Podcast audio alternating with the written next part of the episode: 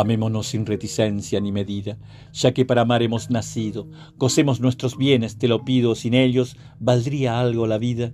Y si después de esta ya extinguida nos fuera dado amar, mi ser querido, a gritos pediría tu presencia para seguir gozando todavía. Gocemos ya, como lo hizo en el Edén la primera pareja de mortales, como bien lo aconsejara la serpiente. Se dice que nos perdieron por amar, Recias mentiras son estas palabras, ya que solo es infeliz aquel que no ama.